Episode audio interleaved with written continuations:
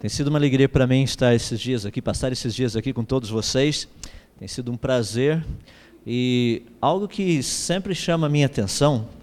Muitas pessoas eh, perguntam, mas você só fala em igrejas? Não, eu falo também em igrejas. E as pessoas falam assim, mas igreja e ciência parece que não vão muito bem, né? Pelo contrário, vão extremamente bem. O que as pessoas muitas vezes têm dificuldade de entender é que dentro da ciência existem teorias. Algumas teorias realmente não andam junto com as propostas das Escrituras, da Bíblia, mas não são todas as teorias. Se nós olharmos as evidências, por exemplo, as leis científicas, elas não são contra a Bíblia, elas são a favor. Então, algo que para mim é importante uh, em trabalhar com a questão da ciência são também as implicações religiosas que nós encontramos nessas teorias científicas. Uh, uma vez uma pessoa fez um comentário muito interessante, falou assim: você não acha que às vezes é puxar um pouquinho a coisa? Ou seja, uh, tentar puxar sardinha para o seu lado. Falei, olha, essa parte da ciência é uma área muito interessante. Por exemplo, a teoria da evolução proposta por Charles Darwin. Alguém aqui tem dúvida da teoria em termos de uma, ser uma proposta científica? Não, ela é uma proposta científica. Só que ela foi feita por um pastor. Você fala, peraí, você está enganado. Foi feita por Charles Darwin, correto. O único diploma que Darwin teve na vida toda foi de teologia. Ele não tinha outro diploma, ele nunca se formou em ciências. Ele era um teólogo um teólogo que saiu de férias, ficou uns cinco anos viajando pelo mundo afora em um navio, voltou a escrever um livro. Uh, não sobre teologia, mas sobre ciências. Muitas pessoas ficam assustadas com isso. É, o diploma de Darwin era um diploma em teologia. Agora, se um teólogo pode falar de ciência, aqui tem um cientista que vos fala de teologia também. Então nós podemos trocar as duas coisas, mas é porque eu tenho um diploma em teologia também, então tem os dois. Eu não sou só teólogo, tenho a parte da ciência, sou formado em um mestrado na área de física, física e matemática. Então eu gosto muito de poder trabalhar essas questões. Todos esses dias que nós estamos vendo é uma das áreas da ciência chamada de criacionismo. O que eu tenho procurado mostrar é que existe o criacionismo científico e existe o criacionismo religioso. São duas áreas. No criacionismo científico, nós testamos em laboratórios teorias, propostas. Por exemplo, uh, os criacionistas afirmam que todas as formas de vida foram criadas, que elas não evoluíram espontaneamente, ou que elas não surgiram espontaneamente, desculpe-me. Então, o que precisaria ser feito? Testar para ver se processos naturais produzem vida. Se processos naturais produzirem vida, ou seja, a vida for produzida espontaneamente, então a proposta criacionista está errada. Mas se processos naturais não produzirem vida, então nós sabemos que a teoria criacionista está correta. Isso é testável. Agora, o criacionismo científico, ele não trata do Criador, ele estuda a criação. O criacionismo religioso, ele fala do Criador e da criação. Então, essa é a diferença entre os dois. Muitas pessoas chegam para mim e falam assim: não, mas isso é uma boa ideia, porque nós precisamos colocar o criacionismo de novo na grade curricular. Nós precisamos ensinar que Deus criou o mundo. Não, pera, pera, pera. Ah, em que lugar da grade curricular você quer colocar isso? Ah, lá na aula de biologia, a pessoa precisa, os alunos precisam saber que Deus fez o mundo. Não, na aula de biologia você não pode dar aula de religião. A aula de biologia é aula de biologia. Por exemplo, nós vamos ver um pouquinho. Todos os seres humanos vieram de uma única e mesma mulher. Qual o nome dessa mulher? Eva. Você consegue provar isso empiricamente? Não. Nós não conseguimos provar que existiu uma mulher chamada Eva. Seria possível provar que todos os seres humanos vieram de uma única e mesma mulher? Sim, já foi provado isso em 1987. Ah, então descobriram a Eva? Não, nós descobrimos que todos nós viemos de uma única e mesma mulher. Porque aceitar que essa mulher foi Eva, aceita-se pela fé e não pela ciência. Então nós precisamos aprender a fazer essa diferença. Aqui temos o criacionismo científico, desse outro lado aqui o criacionismo religioso. Já que os dois estão se falando, as imagens estão lá, vamos trabalhar um pouquinho. O grande problema da, com a questão da ciência e do criacionismo está justamente no aspecto das implicações religiosas. E é sobre isso que eu gostaria de tratar um pouco, dando um exemplo específico de uma proposta criacionista e das suas implicações religiosas. Para entendermos bem esse contexto de ciência e religião, nesse aspecto de criacionismo e fé, ciência e fé, uh, ah, Dr. Michael Denton, que é um biólogo molecular, ele disse algo muito interessante num seu livro publicado lá em 1986, aquele livro Evolução, uma teoria em crise.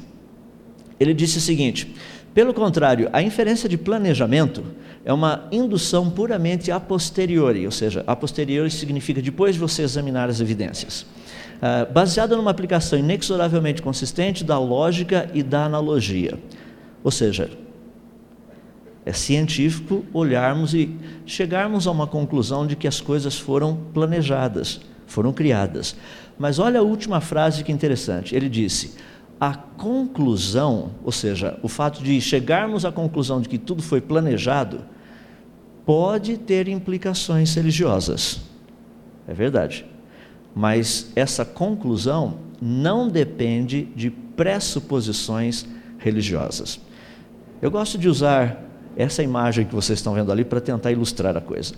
Pergunta: o que aquele rapaz está segurando? Isso, ele não está segurando nada.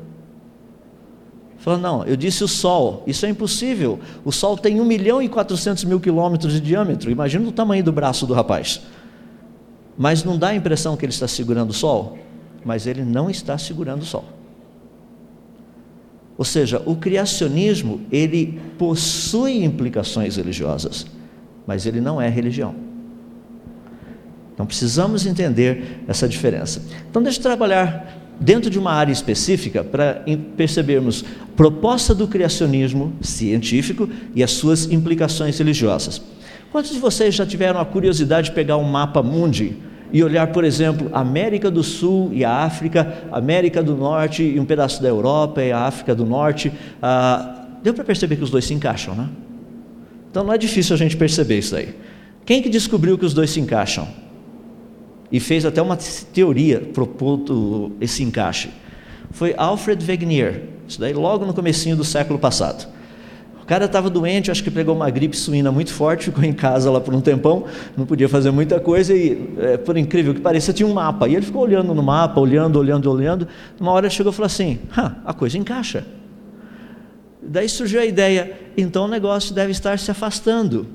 Hoje, nós, com o equipamento que nós temos, nós temos medido que, por exemplo, a distância de afastamento, a velocidade de afastamento entre a América do Sul e a África é de aproximadamente 5 centímetros por ano. Para facilitar a noção do que significa isso, é a velocidade que a sua unha cresce por ano. Mais ou menos 5 centímetros por ano. Então, essa é a velocidade de afastamento. Bom, se você medir a distância entre a América do Sul e a África, isso daí em quilômetros, se você transformar isso em centímetros, daí dividir pela, por essa velocidade 5 centímetros por ano, qual vai ser a conclusão que você vai chegar? Há quanto tempo isso está acontecendo? E a conclusão que esse pessoal chegou é de aproximadamente 150 milhões de anos. Então, há 150 milhões de anos atrás, a América do Sul, que estava grudada na África, a América do Norte, que estava grudada praticamente lá na Europa e na parte norte da África, parece que houve uma rachadura e essas duas partes começaram a se separar uma das outras. Uma da outra, quer dizer. Então, isso 150 milhões de anos atrás. Daí os cristãos falam assim: bom, isso aí tem um pequeno probleminha, porque a Bíblia diz que Deus criou Adão há mais ou menos 6 mil anos atrás, é a cronologia bíblica, só se a Bíblia estiver totalmente errada, então tem algum problema aí. Agora, vamos raciocinar um pouquinho. Vamos imaginar que isso ocorreu. Na verdade, ocorreu, não precisa imaginar, foi isso que ocorreu. Ah, qual seria a próxima pergunta a ser feita? Uma pergunta científica muito importante. Como se deu essa separação? De repente foi uma pequena rachadurazinha, foi rachando, foi rachando, foi rachando, foi separando, separando, separando, 5 centímetros por ano. De repente formou um tipo de um riozinho ali no meio, continuou, o riozinho ficou um pouco maior, daí ele foi ficando um pouco maior, daí o oceano começou a invadir essa região, e daí surgiu o Oceano Atlântico. Será que foi assim? Então, dentro da ciência, nós precisamos fazer esses questionamentos. Então, deixe-me dar um pouquinho da ideia. O que nós temos e sabemos é que no passado o planeta Terra tinha um único continente. Isso, criacionistas e evolucionistas não têm dúvida. O planeta Terra teve um único continente e o nome desse continente, que é o que nós estudamos, ele era chamado de Pangeia. Esse não é o nome dele, é o nome que nós demos para ele. Então não precisa procurar na Bíblia Pangeia, porque você não vai achar. Mas você encontra a Pangeia na Bíblia. Se você pegar lá no livro de Gênesis, capítulo 1, diz que no terceiro dia Deus criou a Pangeia. O que significa Pangeia? A porção seca. A única porção seca. Deus não criou várias porções secas, ou seja, vários continentes. A Bíblia nos diz que Deus criou um único continente, criou a Pangeia. Até aí, tudo bem. A pergunta é como de um supercontinente nós chegamos a múltiplos continentes. Daí existem várias teorias. Uma das teorias principais apresentadas pelos naturalistas, principalmente pelos evolucionistas, é a teoria chamada de tectônicas de placas, onde a superfície do planeta Terra está dividida por placas gigantescas. Placas são placas de rochas imensas. Por exemplo, a América do Sul está em cima de uma delas. A África está em cima de uma outra. E assim mais ou menos uma noção desse jeito. Então são praticamente 12 delas. Você tem essas placas se movimentando. Segundo a teoria, no caso das tectônicas de placas, esse movimento, ele é um movimento constante. As velocidades de afastamento são as mesmas o tempo todo, tudo certinho. Então você faz um cálculo. Quanto que está se afastando hoje? 5 centímetros por ano. Faz o cálculo de quanto se afastou. Ah, isso daí dá 150 milhões de anos, que é o que eu já mencionei. Essa é uma teoria muito interessante, é a teoria mais divulgada atualmente, é uma teoria muito pesquisada, mas é uma teoria muito problemática ao mesmo tempo. Eu vou procurar mostrar por que à medida que nós caminharmos. Existe uma outra teoria, que é uma teoria chamada teoria das hidroplacas. É uma teoria que, proposta por criacionistas que também procura descrever como houve a separação continental o que teria ocorrido. É uma teoria fascinante. Ela propõe que no passado o planeta Terra ele possuía um lençol de água subterrâneo, praticamente em cavernas subterrâneas a cerca de 11 quilômetros de profundidade. Tudo isso é baseado em evidências. Nós vamos tratar delas. Essa teoria propõe que essa água subterrânea teria, por meio de uma rachadura, chegado à superfície, causado pressão lateral, fazendo com que a rachadura, agora duas placas, uma, antes uma placa só, agora uma rachadura, duas, essa pressão lateral fazendo com que elas se afastassem uma das outras, criando o que hoje nós temos os continentes. Então tem água envolvida no processo. Tá? São duas teorias. A primeira teoria diz que essas placas estão se movendo essa placa está se, essas placas estão se movendo devido a um sistema que nós chamamos de convecção. Ou seja, você tem magma aqui em cima, perto da rocha. O magma aqui em cima, ele é mais frio do que o magma lá embaixo. O magma aqui em cima, portanto, ele é menos denso do que o magma, desculpa, mais denso do que o magma lá embaixo. Sendo que ele é mais denso aqui em cima, ele afunda. À medida que ele vai afundando, ele vai aquecendo, porque ele vai chegando perto do centro da Terra, daí ele fica menos denso e flutua de novo. Como ele encosta com a rocha aqui em cima, ele esfria, fica mais denso e afunda de novo. Então você tem um processo mais ou menos desse jeito. Eles dizem que é esse tipo de processo, batendo na rocha, vai fazendo com que a rocha se desloque. Uh, existem alguns problemas relacionados a isso porque rocha derretida com rocha derretida é meio difícil fazer a coisa se movimentar. Então tem os problemas de forças, tem algumas questões tratando especificamente de rocha, da dureza da rocha. Eu não vou entrar nesses detalhes, só estou dando algumas ideias para que vocês saibam. E isso é o que o pessoal pensa, é isso que a gente discute na, na universidade, são essas coisas. Geralmente nós, como cristãos, falamos assim: mas para que me interessa tudo isso? Talvez você não tenha prestado atenção, mas em 1 Pedro, capítulo 2, verso 15, diz que nós devemos estar preparados para dar razão da esperança que há em nós. E às vezes você vai precisar conhecer geologia para fazer isso. Às vezes você vai precisar conhecer biologia para fazer isso. Às vezes você vai precisar conhecer ciências atmosféricas para fazer isso. Às vezes você vai precisar conhecer matemática para fazer isso. Muitas pessoas falam assim: não, eu só preciso da Bíblia. Eu reconheço que a Bíblia é o ponto final, mas a conversa começa onde? Nós temos uma tendência muitas vezes, e eu gosto de usar esse exemplo, uma, pouco tempo atrás nós estávamos numa reunião e uma pessoa chegou e falou assim: Como é bom estarmos todos aqui adorando a Deus. 50% das pessoas eram ateus. Já imaginou chamá-los de irmãos? Eu ia ficar preocupado com a pessoa, chamar um montão de ateus de irmãos. Por favor, se tiver algum ateu aqui, sinta-se à vontade. Porque todos nós somos crentes. Alguns creem que Deus existe, outros creem que Deus não existe. Então tudo é uma questão de crer.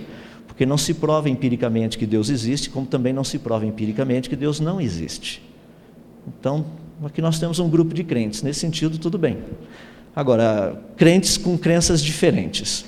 Voltando ao nosso pequeno probleminha ali. Quando nós tratamos, portanto, de teorias, nós estamos tratando de possibilidades e precisamos testá-las. Na teoria das hidroplacas, a que eu gostaria de tratar um pouco com vocês agora, ela tem implicações religiosas. Então, deixe-me dar a teoria e tratar das implicações religiosas. Essa teoria foi proposta praticamente há uns 30 anos atrás pelo Dr. Walt Brown. Ele é um especialista na área de hidrodinâmica, é praticamente a área de especialização dele. Ele já é aposentado e ele, ao desenvolver essa teoria, ele desenvolveu uma teoria baseada em quatro fases específicas, explicando o aparecimento dos continentes a partir de um único continente, que seria a Pangeia. Então, a explicação dele diz o seguinte: quatro fases ocorreram.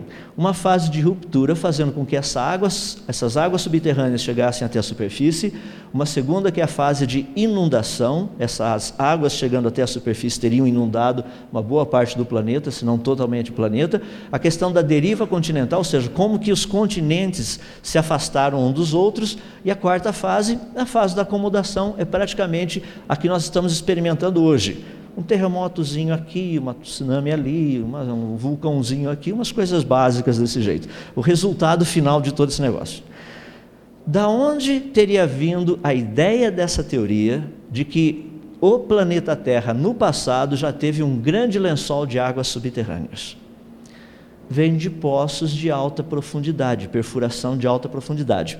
Vários deles, um, acho que os dois mais conhecidos, os mais importantes, são poços, um que foi perfurado lá na Rússia, na península de Kola, perto da Finlândia, e a outra na Bavária, na Alemanha. Esse pessoal fez essa, esses poços profundos. Um deles, lá na península de Kola, 12 quilômetros de profundidade. O da Bavária, 9 quilômetros de profundidade. O que, que eles encontraram a 12 quilômetros de profundidade lá na península de Kola? Vodka. Não, estou brincando, não foi vodka, não, foi água.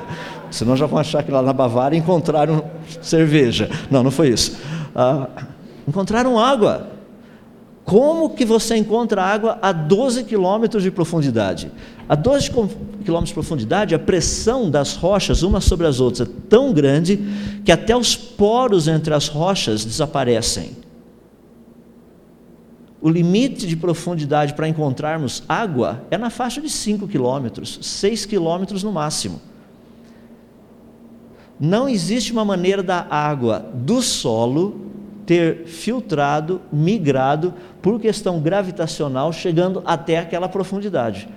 Essa água deve ter estado lá no passado. Daí vem a ideia desses lençóis subterrâneos. É muito interessante porque essa água encontrada tinha duas vezes a salinidade da água do mar. Isso também foi algo muito interessante. E assim alguns detalhes. Baseado nessas descobertas e outras, eu não tenho tempo para entrar em todos os detalhes, Dr. Brown fez uma seguinte proposta. Primeiro, qual seria a geologia dessa Pangeia? A geologia da Pangeia deveria ter sido algo mais ou menos assim: montanhas com uma altitude acima do nível do mar, no máximo de 2,5 km. Esse oceano primitivo deveria ter aproximadamente 3,5 km de profundidade. A parte de granito vocês estão vendo ali em cima, a parte do basalto lá embaixo, e entre o granito e o basalto, por meio de câmaras subterrâneas, deveriam haver, deveria haver esse lençol de água. Aí tem umas questões muito interessantes, porque veja só, por que, que a América do Sul está escorregando para aquele lado? Por que, que a América do Sul está indo em direção ao Oceano Atlântico? Porque a profundidade média do Oceano Atlântico é 4,5 km desculpe, do Pacífico, Oceano Pacífico, 4,5 km. A do Oceano Atlântico é 3,5 km. Está escorregando. Então tem vários detalhes que nos ajudam a entender um pouquinho o que está acontecendo. Já percebeu que de manhã cedo você acorda e está, parece que está escorregando para um lado? É por causa disso. Não tem nada a ver, não, pode ficar sossegado. É, vai ver que você não tomou sua aguinha de manhã cedo, está achando que a coisa está meio torta. Ah, Baseado nessas propostas, vamos ter uma, algumas noções do que poderia ter acontecido. Primeiro, na teoria do Dr. Brown, ele propõe que essa água subterrânea teria chegado até a superfície. Como? Existem várias possibilidades. Uma delas, principal, seria por meio de um impacto, como vocês estão vendo mais ou menos ali.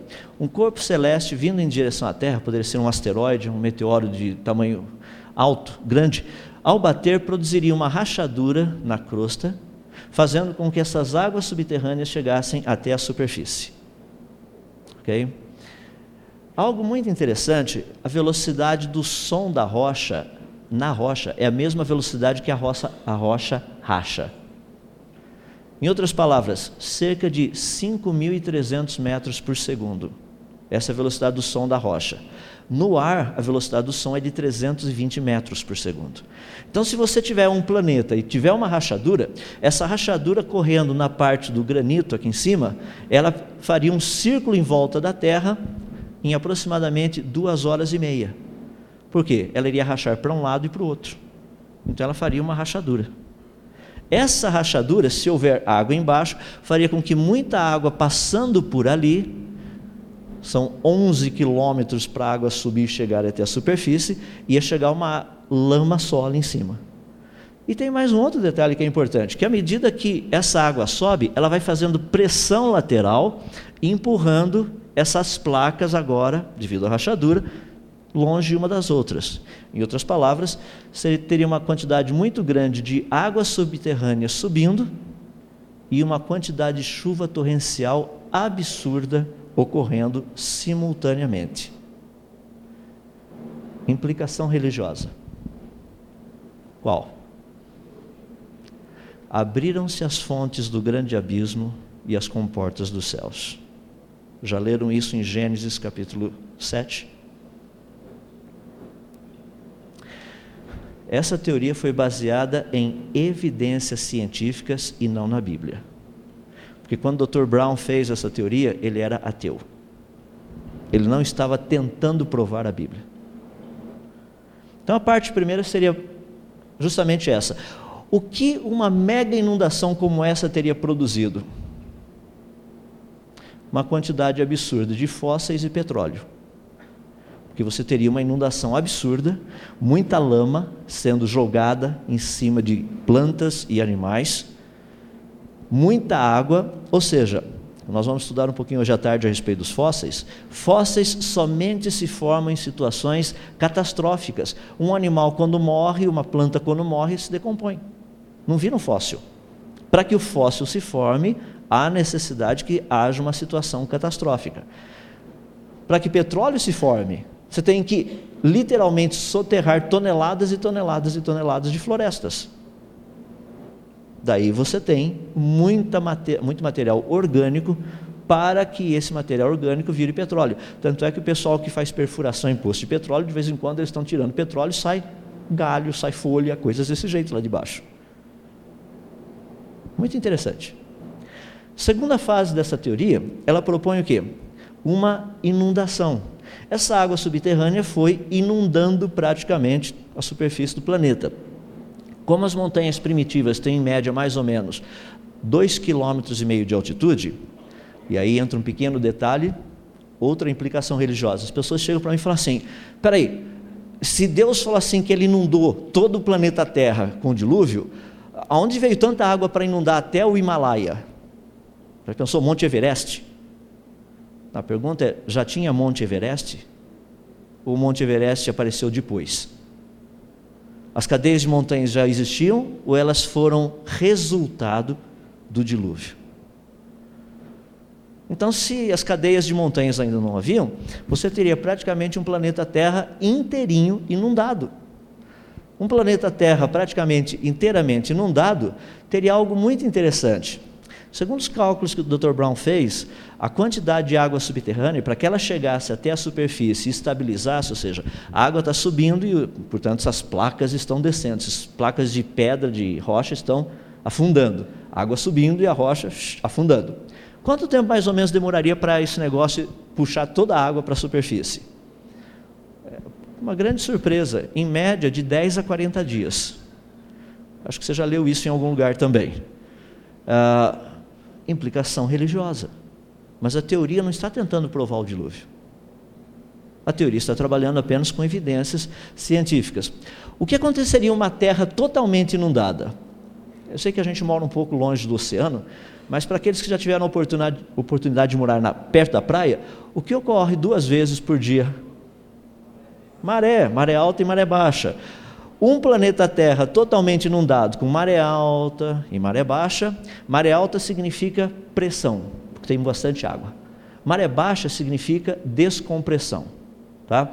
É mais ou menos quando você vai à praia, você coloca o seu pezão lá dentro da água, vem a onda, tchá, bate em você, daí quando a onda vai embora, parece até que você está afundando. Não parece, você está afundando, isso é liquefação. Tá? Esse mecanismo de maré alta e maré baixa, sabe o que ele produziria? Camadas. Se esse planeta já esteve embaixo d'água, o que você encontraria seriam camadas e mais camadas diferentes de sedimentos Hoje, devido ao tempo decorrido, todas elas em forma de rocha. Será que não é isso que a gente encontra por aí? Claro que é. É a chamada coluna geológica. Você encontra todas essas camadas teriam sido produzidas durante esse negócio de maré alta e maré baixa. Agora, tudo isso aí é uma parte assim de dedução. Tem uma outra parte que é a parte interessante, que é o que nós tratamos da deriva continental, porque aí a coisa começa a ficar mais interessante, porque agora dá para colocar equações no meio. Então nós colocamos algumas equações, alguns conceitos e fazemos testes. Por exemplo, imagine uma situação como essa. Ali vocês estão vendo uma mola sob pressão, tá? Dois pedaços de madeira em cima, só para a mola não ficar pulando. A partir do momento que eu afastar os dois pedaços de madeira, o que, que vai acontecer com essa mola que está sob pressão? ela vai dar aquele pulinho no meio. Tá? Então ela faz um tipo de uma barriguinha assim no meio.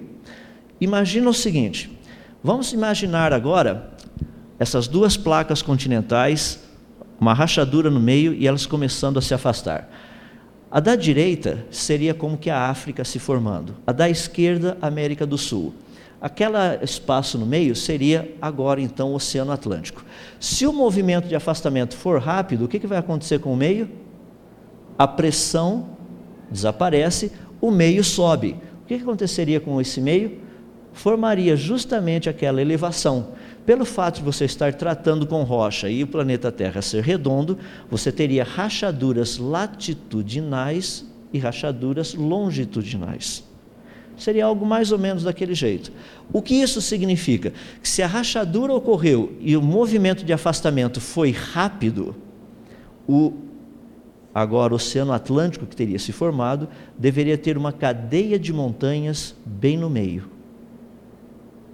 Isso existe, é o que nós chamamos de dorsal oceânica. Está bem no meio, pode ver que é certinho onde estão aquelas flechas. São as maiores cadeias de montanhas que tem no mundo. São as dorsais oceânicas, 74 mil quilômetros de montanha. Então, o pessoal que gosta de fazer rapel, canyoning, todos esses negócios, está lá no fundo dos oceanos. É de tirar o fôlego a coisa. É muito legal lá embaixo. Você vai encontrar as maiores montanhas, os maiores desfiladeiros no fundo dos oceanos.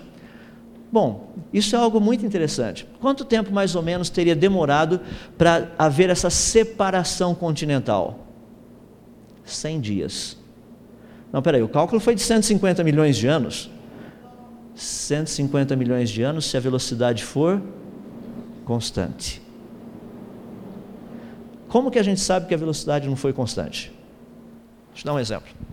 Você pega o seu carro qualquer dia, imagina que você vai sair de casa engata a ré e vai afastando, bem devagarzinho. E você não percebe que tem um outro carro parado logo na saída da sua casa. Mas está bem devagarzinho, e você só vê um, sente um negocinho assim, ó. Tum.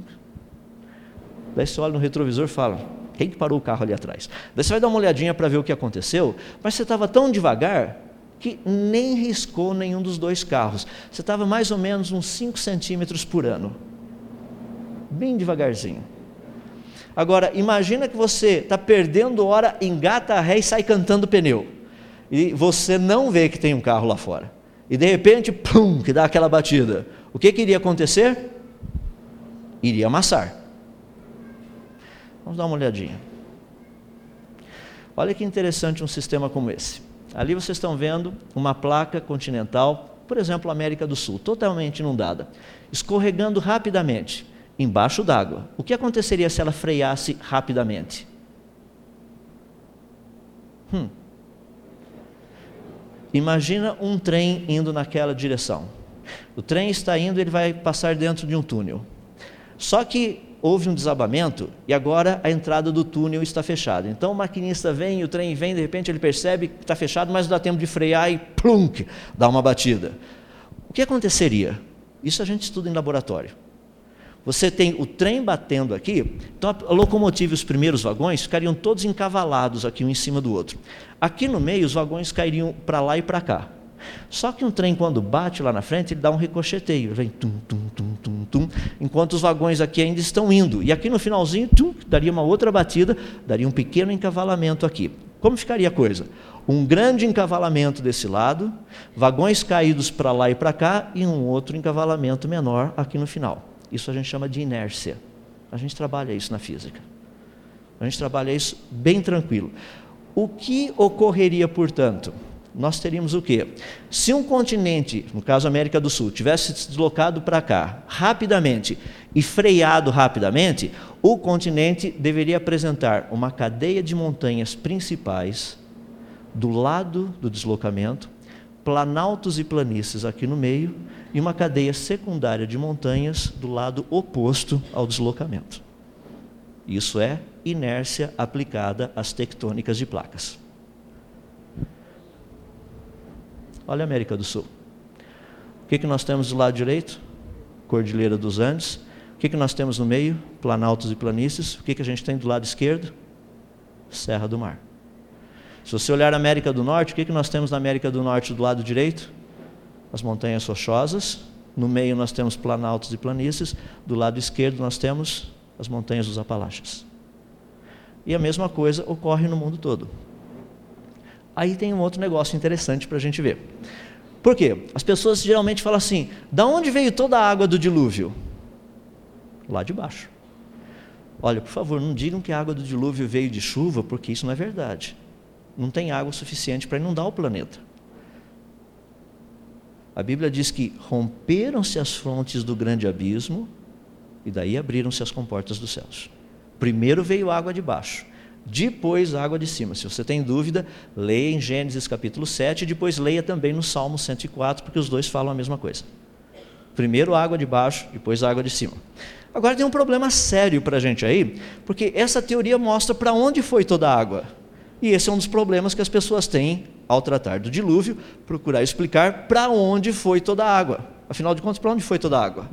É simples, não é tirou a rolha do fundo dos oceanos e a água foi embora, né? foi pelo esgoto. Para onde foi toda essa água? A água não foi para lugar nenhum. É que agora você tem o Oceano Atlântico, que foi formado, a água está ali dentro, e os continentes são um pouco mais estreitos e mais altos. Esse tipo de movimento, pós-dilúvio, ou durante o dilúvio, desculpe-me, movimento rápido dessas placas continentais produziram as atuais cadeias de montanhas. Dá para a gente trabalhar tudo isso. Você falando, não, pera, pera, pera, pera, pera. Você, você explicou que tinha. Tá, vamos, vamos voltar um pouquinho. Se a Terra estava totalmente inundada, tinha formado as camadas. É, foi isso que eu disse. Se ele movimentou rápido, essas camadas, essas placas agora se movimentando, teriam passado por um processo de compressão, correto? Emprestam esse pedacinho, a sua revista, por favor. Não vou estragar, não. Ah, imagina como cada uma dessas folhas aqui fosse uma camada que teria se formado na superfície do planeta. Tá? Se elas não tivessem solidificado ainda, tá? fossem, tivessem tipo lama, mas camadas formadas uma em cima da outra. E essas placas, essa agora essa placa continental com todas as camadas em cima, tivesse deslocado rapidamente e ela passasse um processo de frenagem, o que, que aconteceria? Dobraria. O que aconteceria com as camadas? Se elas ainda não estivessem solidificadas, elas se curvariam. Então você deveria encontrar montanhas formadas, onde você percebe essas camadas, que hoje são chamadas de camadas da coluna geológica, que segundo os evolucionistas teriam se formado em milhões e milhões e milhões de anos, só que se elas tivessem se formado em milhões e milhões de anos e tivessem enrijecido, formado rochas, ao tentar dobrá-las, elas se rachariam. Mas se elas se formaram num processo como esse que eu acabei de descrever, e houvesse um movimento rápido dessa placa continental e passasse por um processo rápido de frenagem, haveriam dobras. Como não houve tempo suficiente para a solidificação dessas camadas, você deveria encontrar montanhas aonde essas camadas aparecem perfeitamente dobradas como essas. Olha as dobras nas montanhas. Isso significa que as camadas da coluna geológica se formaram rapidamente e não em milhões de anos. Nós vamos discutir a parte científica da datação hoje à tarde. Ah, não, mas essas camadas significam milhões de anos, nós significam milhões de erros. Precisamos trabalhar um pouco a respeito disso. O fascinante a respeito de todas essas coisas é que eu dei uma pincelada rápida, bem rápida, falando a respeito da teoria e vocês puderam perceber as implicações religiosas. Não é uma teoria tentando provar o dilúvio, mas é uma teoria que fala do dilúvio o tempo todo. É só você ler a Bíblia e, estudar a teoria, você percebe os dois. Essa teoria é fascinante porque ela mostra como que houve a separação dos continentes, que mecanismo foi esse, como houve a formação continental e alguns detalhes interessantes, como formação das cadeias de, montanhas, a formação do que nós chamamos do talude continental, formação das dorsais oceânicas e coisas desse jeito. Inclusive a razão de tantos fósseis e de tanto petróleo no nosso planeta. Isso são implicações religiosas, baseados na evidência científica. Por que, que essa teoria não é muito aceita? Não é porque ela não tem física não é porque ela não tem equações, não é porque ela não tem evidências. A razão dela não ser aceita é devido às suas implicações religiosas. Então, deixe colocar um pouquinho essa parte, e gostaria só de dar alguns detalhes mais. Isso aqui é o que nós estamos vendo hoje, é o resultado da coisa toda. Deixe-me colocar alguns testes aqui que foram feitos em laboratório, só para você poder ter uma noção. Em laboratório, nós pegamos sistemas e colocamos pozinho. Você pega rocha da coluna geológica, pulveriza esse negócio, transforma em sedimentos, coloca em água e produz sistemas de pressão, descompressão, pressão, descompressão. Depois de alguns dias, o que você tem são as mesmas camadas com o mesmo formato das rochas que você tinha antes. Um outro negócio que é interessante, você pega no laboratório, pega um tanque bem grande com esse tipo de sedimentos, muita água, Pega animais mortos, por exemplo, pega répteis, anfíbios, mamíferos, aves, pega esses animais mortos e joga dentro desse tanque, tá? mistura bem com essa água e com essa lama, deixa tudo misturadinho ali e produz o mesmo sistema de pressão, descompressão, pressão, descompressão. O que, que você acha que aconteceria depois de alguns dias? Os animais não ficam mais todos embolados. Por quê? Os anfíbios ficam embaixo, eles vão no fundo do tanque, os répteis ficam um pouco mais em cima, os mamíferos e aves mais próximos à superfície. Por quê? densidade do animal. Os anfíbios têm uma densidade maior que a dos répteis, os répteis densidade maior que mamíferos e aves. Se o planeta Terra tivesse passado por uma super inundação, animais mortos no meio de toda essa água e toda essa lama, maré alta produzindo compressão, maré baixa produzindo descompressão, o que, que nós encontraríamos depois de alguns séculos ou milênios? Camadas de rochas com animais mortos fossilizados nessas camadas. Em qual sequência? Peixes que têm a, é, a densidade maior, depois anfíbios, depois répteis e por último mamíferos e aves. Evolução? Não, classificação. Nós sabemos como funciona a coisa. Isso é testável em laboratório. Agora, o que me impressiona a respeito é que nós temos, portanto, duas propostas aí, uma do lado da outra. Olha só, vamos pegar só a evidência. A evidência é: nós encontramos peixes nas camadas lá de baixo, anfíbios um pouco mais em cima, répteis um pouco mais em cima e mamíferos e aves nas camadas próximas da superfície. A interpretação evolucionista é que isso aí seria um registro fóssil, contando como vida teria evoluído no planeta. Isso aí teria demorado aproximadamente cerca de 600 milhões de anos, pelo menos, tá, para formar todas essas camadas. Uh, isso não é testável em laboratório. Por outro lado, você tem a proposta dos criacionistas, que é a teoria das hidroplacas, dizendo que toda essa formação dessas camadas e os fósseis nelas, isso daí teria sido um processo de aproximadamente um ano. Isso é testável em laboratório. É, a gente consegue reproduzir isso em laboratório. O que me fascina é que o que não é testável em laboratório é chamado de ciência e o que é testável em laboratório é chamado de religião. Eu quero que vocês entendam onde nós estamos. Porque o problema da ciência, ela não pode fazer o quê? Ela não pode ficar presa com as implicações religiosas, não é função da ciência. Então deixe-me aproveitar só um pouquinho e dar uma pincelada em algumas ideias básicas para vocês pensarem. Vou deixar um pouquinho a ideia do, da teoria das hidroplacas e só responder algumas coisas relacionadas com o próprio dilúvio de Gênesis. Tirar algumas dúvidas. Porque muitas pessoas, quando a gente olha no dilúvio de Gênesis, uh, pessoas chegam para mim e falam assim: Você acredita mesmo naquilo? Pergunto para você: Você acredita? É, eu também acredito. Então vamos fazer algumas perguntas básicas, agora você já sabe a resposta. Da onde veio toda a água? E as pessoas perguntam: Para onde foi toda a água?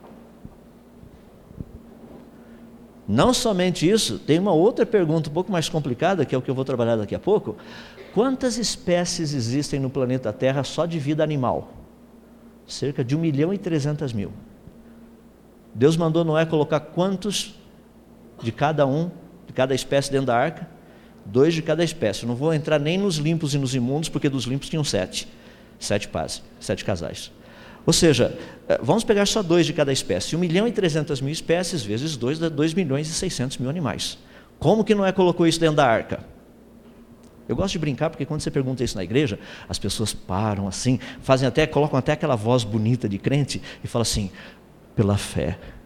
Não foi pela porta, não é teve que colocar a bicharada toda pela porta, não foi pela fé. Então a gente precisa aprender a pensar como que aconteceu isso. Muitas pessoas chegam e falam assim: não, meu irmão, as coisas ocultas pertencem a Deus, as reveladas pertencem a nós, as reveladas e a ignorância também. Ah, isso pertence a nós. Então a gente precisa perder a ignorância e saber como que a coisa aconteceu. Ah, mas Deus não revelou. Não, você é que não pensou ainda. A gente precisa pensar. Para que, que Deus nos deu essa, essa máquina fascinante entre as nossas duas orelhas, chamado cérebro? Ele é feio, foi por isso que Deus deu uma fachada um pouco bonitinha, porque se ficar só o cérebro de fora, todo mundo ficaria assustado. Para a gente pensar. Então vamos pensar um pouquinho. Algumas questões básicas sobre o dilúvio que eu gostaria de deixar para vocês é o seguinte: a Bíblia não é o único livro que trata do dilúvio. existem cerca de 250 relatos de civilizações no mundo todo. Os pigmeus têm esse relato, os aborígenes da Austrália têm, ah, as ilhas do Pacífico, as várias sociedades ou grupos nativos das ilhas do Oceano Pacífico possuem, os vikings possuíam, os babilônicos, os incas, os astecas, os maias, os índios brasileiros também, eles possuem o seguinte relato: cinco elementos comuns a todos eles. Um homem salvou os animais num barco por causa de uma grande inundação causada pela ira dos deuses ou de um deus, depende do relato mas os cinco elementos são o mesmo. Da onde eles pegaram essa ideia? Resposta dos seus antepassados. Não foi na internet. Se bem que tem algumas pessoas que acham que foi da internet. Os maias não tinham internet naquela época. Nós temos 250 relatos, pelo menos, com esses cinco elementos. Deixe-me dar algumas ideias que são importantes. Gostei de ouvir o Felipe falando desse projeto muito legal de ler a Bíblia. E tem pessoas que leem a Bíblia de uma forma muito interessante. Eles começam assim: esse ano eu vou ler a Bíblia. Gênesis capítulo 1, capítulo 2, capítulo 3. Quando chega no capítulo 4, já fala da genealogia de Caim. Daí eles pulam. Daí chega no capítulo 5, que é a genealogia de Adão por meio de Sete. Eles pulam também. Daí vai lá para Gênesis capítulo 6, 7, como se genealogia não fosse inspirada por Deus. Então a gente precisa ler genealogia. Sabe como é que você lê genealogia? Não, você não lê, você estuda com a calculadora do lado para fazer as continhas, saber quem foi pai de quem, quem foi o avô de quem, quanto tempo ele viveu, é esse tipo de coisa, assim que a gente estuda genealogia, fazendo contas. Minha esposa de vez em quando chega lá em casa, estou debruçado lá, está o computador ligado, a Bíblia e calculadora. Eu falo, o que você está fazendo? Estudando. Ah, mas precisa de tudo isso? Eu falei, a coisa está meio complicada aqui agora. Deixa eu mostrar por que, que a coisa às vezes é meio complicada e o quão importante é nós estudarmos genealogias. Vamos pegar a biografia de Noé. Estou usando a cronologia bíblica. Tá? Noé foi o décimo depois de Adão, pode contar. Teve Adão, Sete, daí vai a lista toda. Você vai chegar em Matusalém, Lameque, daí Noé. Então, Noé foi o décimo depois de Adão. Noé nasceu no ano 1056 depois da criação. Ou seja, Noé praticamente nasceu 126 anos depois de Adão ter falecido. Sete ainda estava vivo quando Noé nasceu. Caim provavelmente. Noé morreu no ano 2006 da criação. Em outras palavras, quando Noé morreu, Abraão tinha 58 anos de idade. Se Abraão precisasse saber alguma coisa do dilúvio, ele iria perguntar para quem? Noé. Só que a gente não estuda genealogia, né? Noé viveu 950 anos. E daqui a pouquinho eu vou tratar rapidinho a respeito disso. Vamos pensando melhor, deixa eu já dar a resposta agora. As pessoas falam, não, mas naquela época o calendário não era igual ao nosso. Era assim. Era igual ao nosso. Não, mas como é que eles conseguiram viver 960, 950, 960, 969 anos, como viveu Metusalém, que foi o avô de Noé?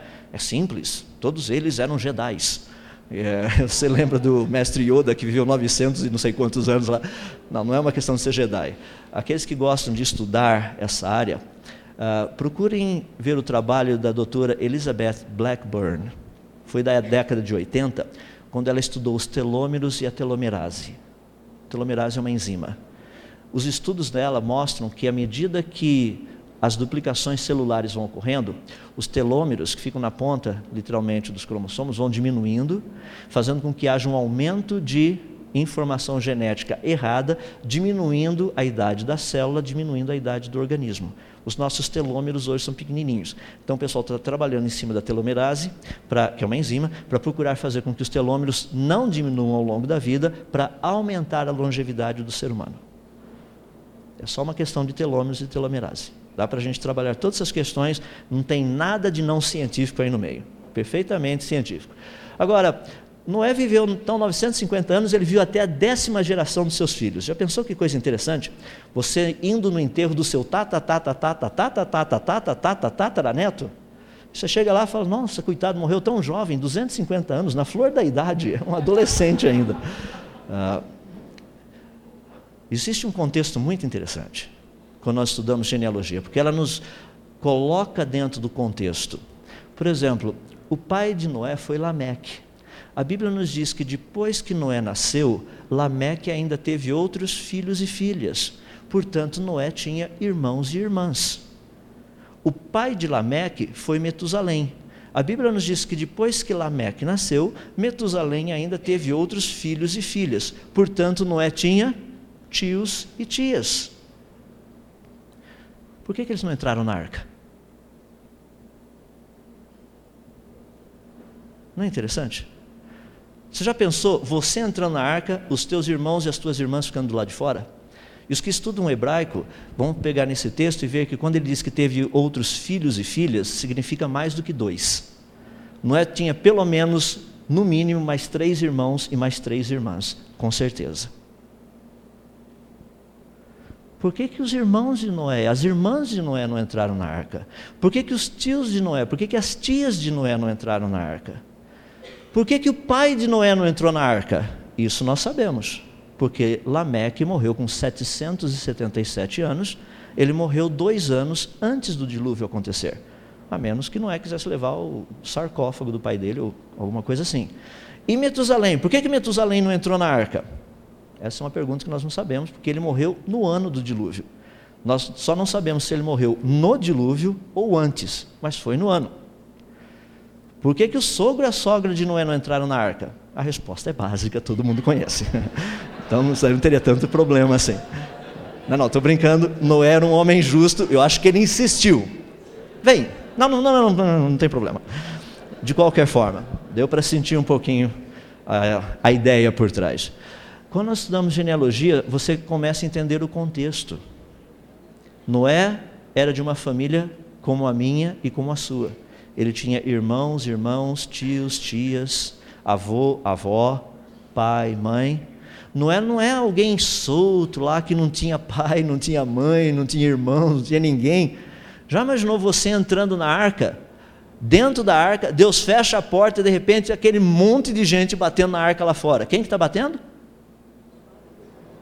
os teus parentes, o que, é que você faz?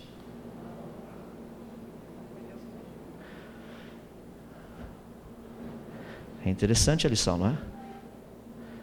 Para os pastores, quantos anos Noé teve lá falando a respeito desse dilúvio? Só Deus sabe, foi um montão de tempo. Quantos se converteram? Ninguém. Só foi a família dele. Nem os irmãos se converteram com a mensagem dele.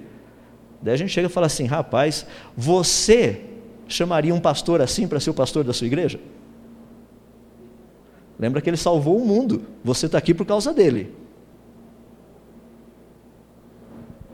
Lições muito interessantes que a gente vai aprendendo ali, muito legais. Noé teve os seus três filhos, Shem, Cam e Jafé, a profissão dele era fazendeiro. É tão legal saber que os leigos construíram a arca e não os profissionais.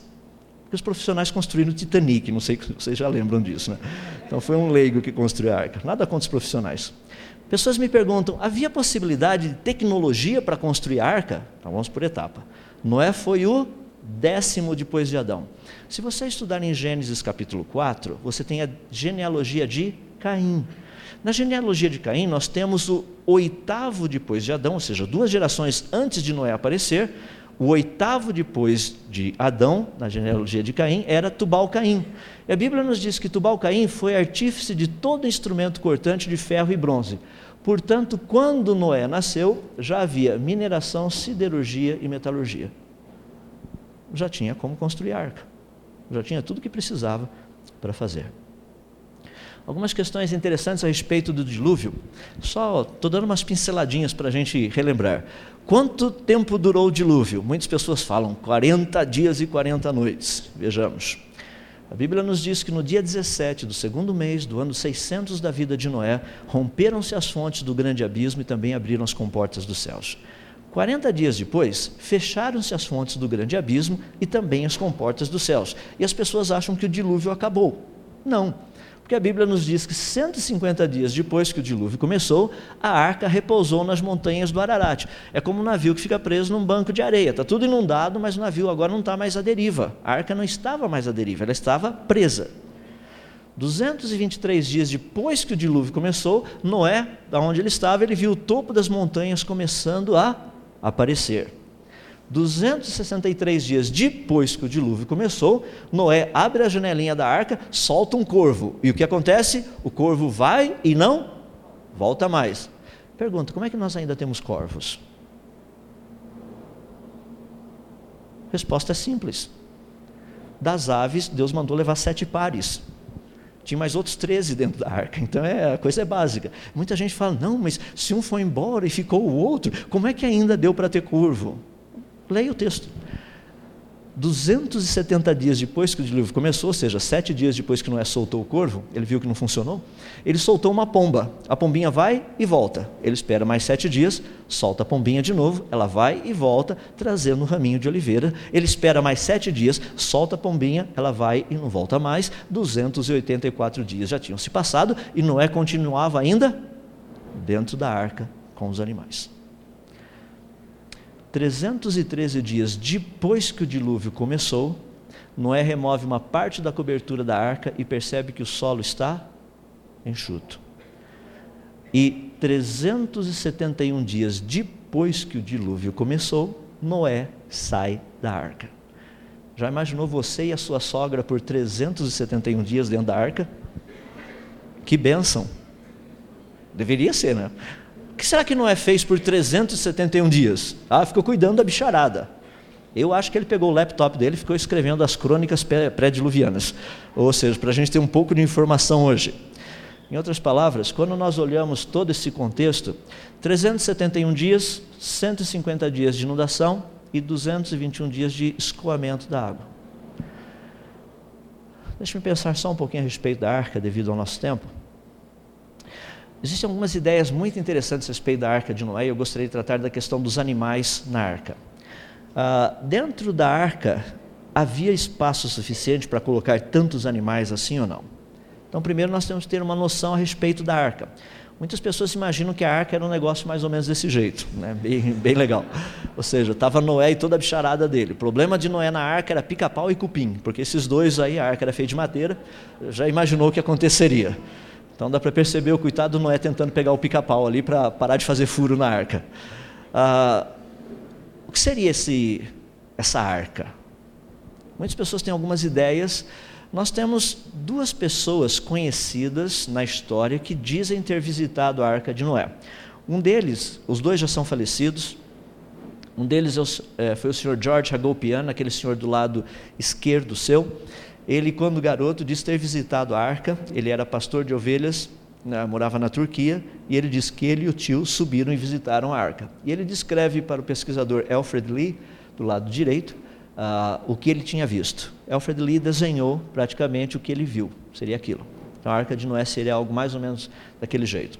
Um outro que diz ter visitado a arca de Noé também foi Ed Davis, novamente aquele senhor do lado esquerdo, que durante o ano de 1943, durante a Segunda Guerra Mundial, ele estava fazendo parte de um batalhão americano e ele também foi levado por um grupo de turcos até aonde estava a Arca de Noé e ele relata para Ed eh, Alfred Lee o que ele tinha visto. Só que ele relatou uma arca partida no meio, então duas partes, dois pedaços. Mas os detalhes exatamente iguais àqueles que foram descritos por pelo senhor George Hagopian. O interessante a respeito disso é que os dois nunca se encontraram e eles escreveram até os menores detalhes exatamente iguais. Baseado nisso, a arca seria algo mais ou menos como aquilo que vocês estão vendo, uma caixa. As pessoas falam, mas não tem bico. É, aquilo que a gente chama de proa e popa. Não tem. Porque Noé tinha um propósito básico com a arca. Qual? Era aquele de todo aluno da aula de matemática. O que não é queria fazer é flutuar, ficar boiando. E é, o pessoal da aula de matemática faz a mesma coisa, querem boiar. Se eles passarem no final do ano, está ótimo. Então, Noé não estava indo para lugar nenhum, ele só queria flutuar. E um objeto desse jeito flutua muito bem. A dimensão que a Bíblia nos dá da arca seria aproximadamente assim: 300 côvados de comprimento, 50 côvados de largura e 30 côvados de altura. Existem vários tipos de côvados. Eu coloquei o que nós conhecemos ali. Pegando o menor de todos, para ninguém dizer que a gente está puxando a sardinha para o nosso lado, a arca teria aproximadamente 133 metros de comprimento, cerca de 22 metros de largura e um pouquinho mais de 13 metros de altura. Seria um barco como aquele que vocês estão vendo ali. O que daria para colocar dentro da arca? Qual seria, portanto, a proporção, o volume dela? O volume da arca seria de quase 41 mil metros cúbicos, o peso bruto dela quase 14 mil toneladas, o deslocamento quase 20 mil toneladas. Compare a arca em relação ao tamanho do ser humano. Isso é a arca de Noé. Dentro da arca daria para colocarmos aproximadamente 120 mil animais do tamanho de uma ovelha. Então vamos trabalhar para concluirmos a ideia dos animais. O que, que a gente faz com isso? Como colocar toda essa bicharada pela porta? Alguns probleminhas interessantes. Segundo a teoria que eu coloquei no começo para vocês, essa rachadura, ou seja, a separação continental, se deu rapidamente. Se nós pudermos colocar isso junto com o dilúvio, significa que durante o tempo que Noé esteve construindo a arca, a terra ainda era um único continente, uma única Pangeia. Qual seria o problema dos animais chegarem até onde Noé estava? Nenhum. As pessoas falam, mas como é que Noé veio aqui no Brasil para pegar anta, capivara, onça e todos esses negócios? Era um continente só, não precisava, não tinha Brasil ainda, não tinha América do Sul, América do Norte, Austrália, Antártida, era tudo um continente só. Lembrem-se um detalhe muito importante nessa questão dos animais: Noé não saiu caçando animais. Deus disse o seguinte para Noé: dois de cada um virão a ti, e tu os farás entrar. Tem lições tão bonitas na Bíblia quando nós estudamos isso. Por exemplo, nesse caso, quem ficou com o papel mais difícil, Deus ou Noé? Deus. Imagina Deus trazendo dois de cada espécie. Deus teria que saber qual daqueles animais teria o melhor material genético. Deus, ele tomou sobre si a parte mais difícil, deixou a, a fácil para Noé. Falou: Eu trago, você guarda. Qual lição para a nossa vida? Se você está fazendo a parte difícil, adivinha de quem você está tentando fazer? Faça a sua. A sua é fácil. Eu gosto do exemplo de Noé, de Noé não, de Daniel. Lembra Noé, Daniel na cova dos leões? Não é fascinante? Qual era o trabalho de Noé? De Daniel. Qual o trabalho de Daniel?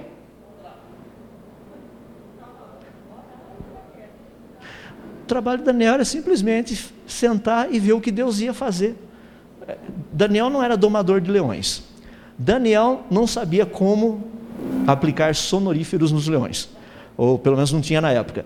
Quem podia fechar a boca dos leões era Deus. O que, que Daniel fez? deixou Deus fazer a parte dele e Daniel fez a dele. O que Daniel podia fazer é trabalhar com a sua atitude e não com a atitude dos leões. Então ele deixou Deus cuidar dos leões e ele cuidou da dele. Deus trabalha dessa forma. Mas essas são lições que a gente pega estudando coisas assim. Dentro dos animais, portanto, para termos uma noção, como já mencionei, voltando só um pouquinho, o tamanho da arca, o peso bruto dela, deslocamento. Dentro da arca dá para colocar quase 4 mil Volkswagen Fox, só para ter uma noção de, de volume, o que estava para pôr lá dentro. Cerca de 120 mil ovelhas do tamanho, é, 120 mil animais do tamanho de uma ovelha. Então vamos colocar os animais dentro da arca. Nós sabemos que hoje existe aproximadamente 1 milhão e 300 mil espécies. Tá? Daí as pessoas chegam e falam assim: ha, Está vendo como o relato da Bíblia é todo estranho? Não dá para colocar tudo isso dentro da arca. É verdade. Ah, então Deus não colocou dois de cada espécie? Claro que ele colocou. Vamos trabalhar um pouquinho. Deus disse para Noé o seguinte: que Noé deveria colocar na arca dois de cada espécie que tivessem fôlego de vida em suas narinas. Bom, dessas 1 milhão e 300 mil espécies, mais de 900 mil são insetos. E insetos respiram por traqueias. Eles não têm fôlego de vida em suas narinas, portanto, os insetos ficariam de fora. Sobrariam menos de 400 mil espécies para Noé colocar na arca. Dessas quase 400 mil espécies que existem, mais de 300 mil vivem na água. Para que, que Noé colocar uma baleia dentro da arca? Não faz sentido isso. A menos que ele quisesse ter um aquário pequenininho, colocar uns peixinhos ali, tudo bem. Mas peixe fica do lado de fora. Então, se você dessas quase 400 mil espécies tirar essas mais de 300 mil espécies, nós teríamos no máximo 100 mil espécies para colocarmos dentro da arca. Ou seja, 100 mil espécies entre anfíbios, répteis, mamíferos e aves. Daí você fala, ah, mas está vendo só? Lá na arca cabia mais ou menos 120 mil animais do tamanho de uma ovelha. Só aí já tem 100 mil. Se você colocar dois de cada um, dariam 200 mil. Então vamos trabalhar mais um pouquinho. Existe uma diferença entre a palavra espécie, que a Bíblia usa, e a palavra espécie, que a taxonomia usa. Deixe-me tentar ilustrar. Se eu chegar para alguém aqui e falar assim, por favor, vai lá no laboratório da química e me traz o um monitor. Você traria o que ou quem? Quem? Monitor é o cara que cuida do laboratório. Não me traga aquela peça do computador, porque não é o que eu quero. Estou querendo quem cuida. Mas a palavra não é a mesma. Mas os significados são diferentes. Na Bíblia, a palavra espécie significa tipo básico, como vocês estão vendo ali embaixo. Existem vários tipos de cravos, mas todos esses tipos de cravo que nós conhecemos vieram de um tipo básico único. Cravo produz rosa? Não. Cravos e rosas vieram de um mesmo ancestral comum? Não. Cravos sempre foram cravos, rosas sempre foram rosas. Não haveria necessidade de você levar, por exemplo, todos os tipos de rosa na arca. Leva o tipo básico, que do tipo básico depois você teria o quê? Toda a variedade novamente. Em outras palavras, Noé não precisaria levar um poodle, um chihuahua, um rottweiler, um pastor alemão, um dálmata, um linguicinha, todos aqueles negócios lá e colocar. Não, não há necessidade de tudo isso. Ele levaria o tipo básico de cães. Depois do dilúvio, com o cruzamento, a variação, que é o que nós chamamos de espécie, ocorreria novamente. Pergunta: quantos tipos básicos de répteis, mamíferos, anfíbios e aves existem conhecidos? Existem no máximo 8 mil, incluindo os do registro fóssil. Desses 8 mil, eu coloquei 20 mil para ninguém reclamar. Se pegarmos 20 mil, dois de cada espécie, dariam quantos animais? 40 mil. Quantos animais dariam para a gente colocar na arca? 120 mil. Daí o pessoal chega e fala assim: não, peraí, mas e, como é que você faz? E daí tem não é colocou dinossauro dentro da arca? Já imaginou? Colocou dois dinossauros, entupiu a arca, não tem mais espaço para ninguém. Principalmente se for dos braquiossauros, os apatossauros, diplodocos, daí não sobra espaço realmente para nada mais lá dentro. Vamos por etapa. Noé levou dinossauros na arca? Eu não vou nem entrar em muita confusão aqui, porque senão vai ter gente subindo as paredes daqui a pouco. Mas ele levou. Ah, depois, se você quiser saber, eu te explico. Então vejamos um pouquinho. Das pessoas falam, tá, mas olha só, o que você está falando não é coerente. Como é que Noé ia cuidar de toda essa mega bicharada dentro da arca? Vamos por etapas, duas coisinhas finais aí para vocês pensarem. Noé teria levado animais adultos ou filhotes? A resposta é filhotes. Quando nós pegamos animais para trazer para o zoológico, ou seja, para cativeiro, você traz filhote, você nunca traz o adulto. É assim que a gente funciona. Por que você vai trazer um dinossauro de 12 metros de altura quando o filhotinho dele tinha 60 centímetros? Traz o filhote. Por que você vai trazer um elefante daquele tamanho quando você traz o filhotinho dele? Não estou dizendo recém-nascido, não é isso. Traga filhotes. Se trouxermos filhotes, daria para colocarmos todos dentro da arca? Sim. Segunda pergunta, que é um problema sério: quanto tempo Noé ficou na arca com toda essa bicharada? 371 dias e comida para toda essa bicharada. Aí seria um problema sério.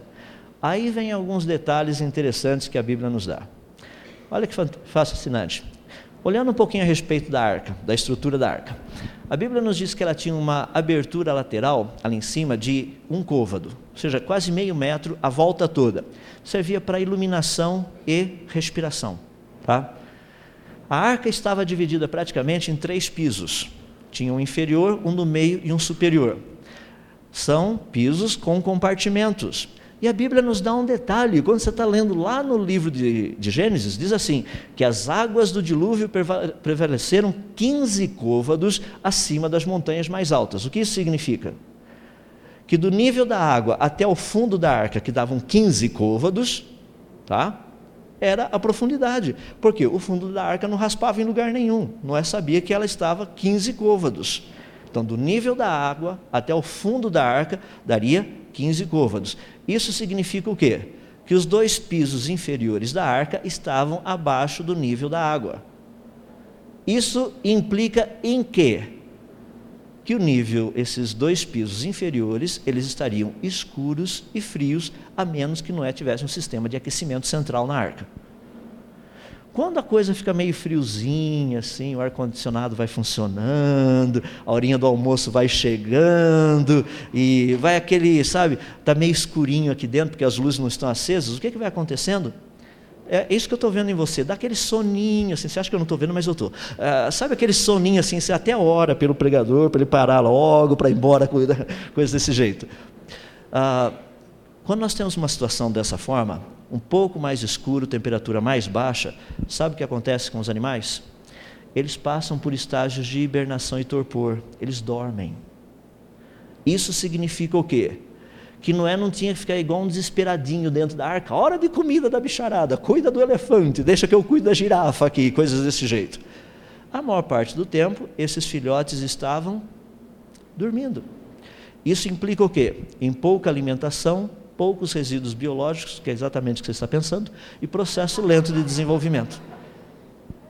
As pessoas falam, rapaz, é o cheiro, né? Pouco cheiro dentro da arca. Seria possível colocar os animais na arca pela porta, dois de cada espécie? Claro que sim. Perfeitamente possível.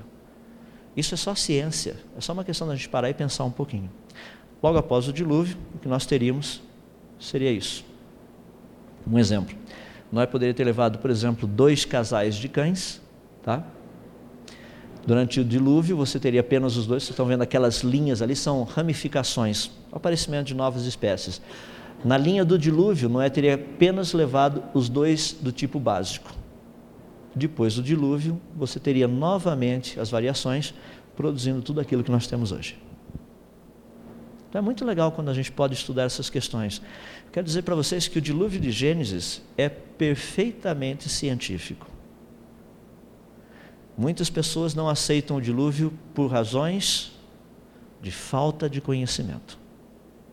Cientificamente falando, ele é testável, dá para a gente ver os resultados, e foi muito interessante, termino mencionando isso. Pouco tempo atrás estava com um grupo de pesquisadores e um deles citou algo muito interessante. Falou assim: vocês, eu sei que vocês crentes aí, tinham dois, eu e outro rapaz, falou: eu sei que vocês vão ficar contentes com o que eu vou falar, mas vocês sabiam que se o dilúvio não tivesse na Bíblia, essa seria a primeira opção da geologia? Eu falei assim: por que ela não é a primeira opção da geologia então? Ele falou assim: é óbvio que não aconteceu. Por quê? Por que, que não aconteceu? A resposta dele fiquei mais impressionado ainda porque está na Bíblia. Muito interessante. Existem evidências e nós podemos trabalhar com elas. O problema de teorias como essa, teoria das hidroplacas, é óbvia. São as suas implicações religiosas. Mas não é função da ciência trabalhar ou rejeitar teorias baseadas nas suas implicações religiosas. Estudem a palavra, tem muita coisa bonita para a gente aprender ali. Muito mais do que toda a ciência que você puder conhecer, você vai conhecer aquele que fez a ciência. Há pouco tempo atrás, numa universidade, eu tive a oportunidade de falar algo relacionado com isso. Eu disse: Olha, uma das coisas mais fascinantes que na minha vida eu já encontrei foi ter descoberto quem é o Criador. E o mais fascinante é que eu o conheço pessoalmente. Eu não sei o teu caso, mas eu o conheço pessoalmente e sou conhecido por ele também. espero que você encontre. Você fala, não, mas tem muitas possibilidades. Quando você encontrar o verdadeiro, você não vai ter dúvida. Pode ter certeza. Se você ainda está procurando, é porque você não encontrou o verdadeiro. Se você tem dúvida, é porque você não encontrou o verdadeiro. Porque se você o encontrar, você não vai ter dúvida. Depois que você experimentar Coca-Cola de verdade, água gaseificada não é Coca-Cola. Deixa eu passar a palavra ao Felipe. Mais uma vez, quero agradecer aos irmãos a oportunidade de falar um pouquinho a respeito disso. E aí vem os avisos finais. Hoje à tarde nós estaremos tratando da parte científica, da origem dos fósseis, a origem dos bilhões de anos e a origem do catastrofismo. Então nós vamos checar um pouquinho essas três áreas no final da tarde de hoje.